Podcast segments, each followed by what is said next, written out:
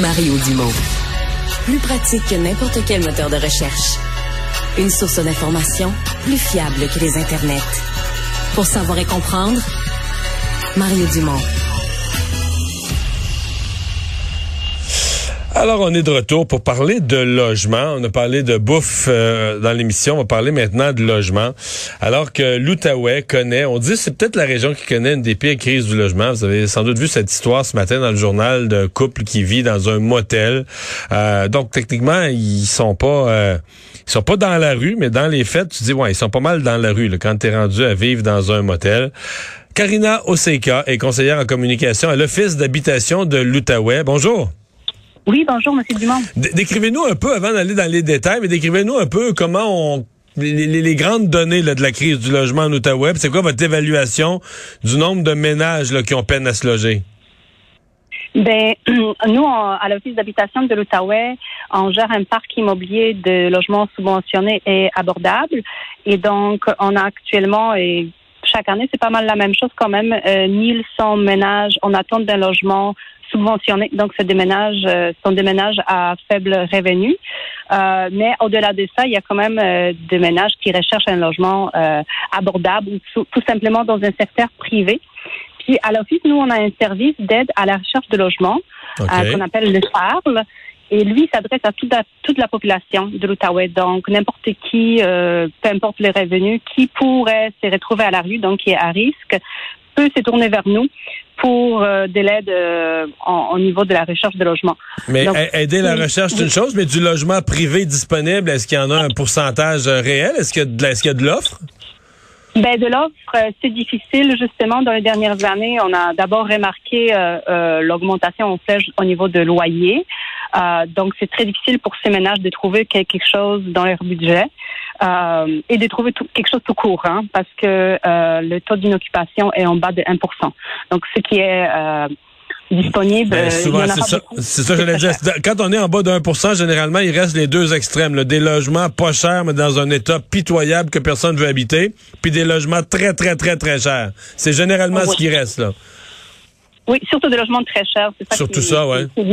Oui, c'est ce qu'on retrouve beaucoup dans l'Outaouais parce que c'est une particularité dans cette région qui est à côté d'Ottawa. Donc nous, on est, on a toujours cette pression euh, du marché d'Ottawa qui fait que le, le, loyer monte en flèche très rapidement. Euh, et ce qu'on a remarqué justement avec notre service d'aide, euh, c'est que dans les dernières années, on reçoit plus de demandes euh, et euh, effectivement, euh, on a aussi des mesures d'urgence pour pouvoir placer des ménages à l'hôtel ou à, au motel, donc comme ben, vous avez vu dans le reportage ce matin. Donc ça, pour vous, c'est pas la situation décrite dans le journal ce matin d'un couple dans un motel, c'est pas quelque chose qui est unique pour vous là? Non, c'est quelque chose qu'on qu'on travaille avec depuis quelques années. Euh, on n'est pas les seuls à travailler sur cette problématique. On, travaille, euh, on a mis même en place un mécanisme de, coordination qu'on appelle. Donc avec le, les CIS, la ville, d'autres partenaires communautaires, on travaille en équipe pour essayer de trouver des solutions à, ces ménages-là. Et quand on se retrouve vraiment dans, dans un impasse, on n'arrive pas à aider un ménage, ben temporairement, on est obligé de mettre, euh, nous, on appelle ça un hébergement commercial. Mhm. Mhm. Est-ce qu'ils sont, aidés? Est-ce que, les gens qui sont autour, parce que quand même, là, si tu payes, même si c'est un, hébergement pas si cher que ça, je veux dire, il reste qu'un loyer, tu payes une fois par mois. C'est sur le total, si tu le ramènes par soir, c'est pas si cher que ça. Mais si, mettons, je sais pas, mais si t'étais à 80 pièces, 100 pièces par soir, ça n'a pas de bon sens que ça coûte pour un mois. Est-ce qu'ils sont aidés, ces gens-là?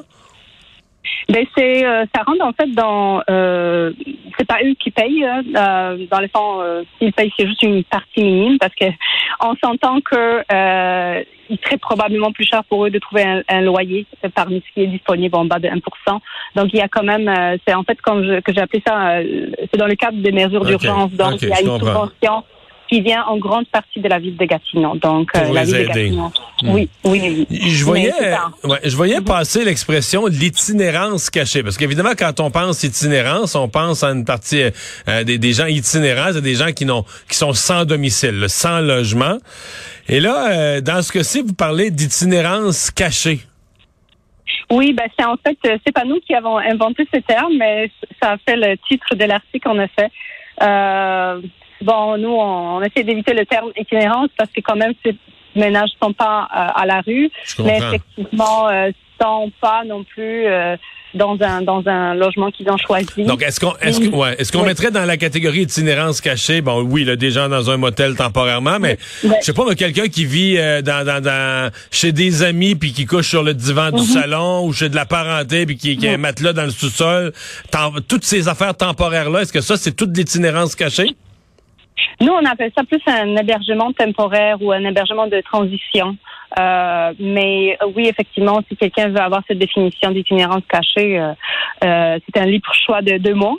nous, on appelle ça comme une, un hébergement transitoire parce qu'on veut quand même on veut même se positionner, avoir un point de vue positif, puis on, dit transitoire, temporaire, parce qu'on essaie de ces ménages à trouver quelque chose de, de, de, permanent. Donc, on ne veut pas non plus euh, classer ces gens-là comme ils sont sans solution. On essaie toujours de trouver des solutions.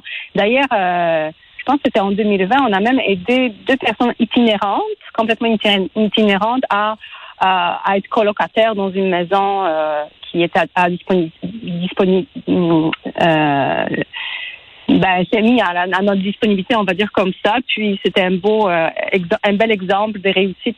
Donc on travaille, on essaie toujours de, trouver des solutions. Euh, puis c'est ça, c'est, vraiment pas quelque chose de, permanent. Donc il y a quand même des ménages qui s'en sortent, qui finissent par trouver quelque chose. il faut le voir de cette façon-là. Est-ce que là, je, je, je regarde vers l'avenir, je mhm. regarde vers les solutions. Est-ce qu'il y a des, des, des, des, bâtiments en construction? À la fois Est-ce qu'il y a des plans en matière de logement social et des projets de construction en matière de logement privé pour euh, au moins penser que la situation euh, d'ici un an, deux ans, trois ans va s'améliorer? Oui, absolument. Euh, L'Office travaille euh, en collaboration avec un organisme qui s'appelle Habitation de l'Outaouais métropolitain. Donc, cet organisme construit des logements abordables et met euh, à la disponibilité de, de l'Office ces logements pour la gestion.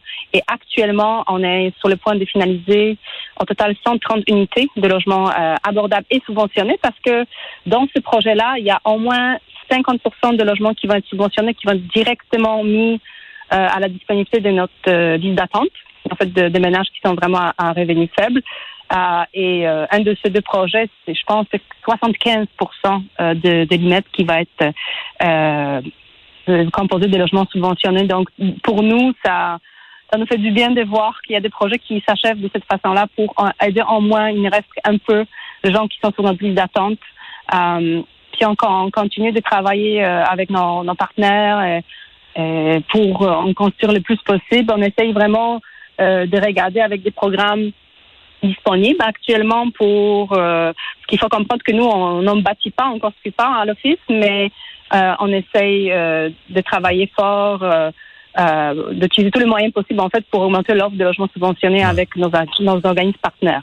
Je ne sais pas si vous avez fait l'exercice de comparer vos chiffres avec ceux des autres régions, mais cette idée que l'Outaouais la, la crise du logement la pire au Québec, est-ce que ça, ça vous paraît la, réalité, le portrait de la réalité?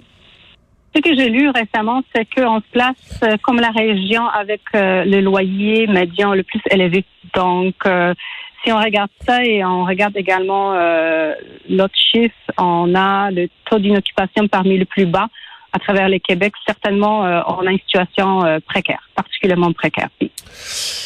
Madame Osaïka, merci d'avoir été là. Au revoir. Merci beaucoup. Au revoir.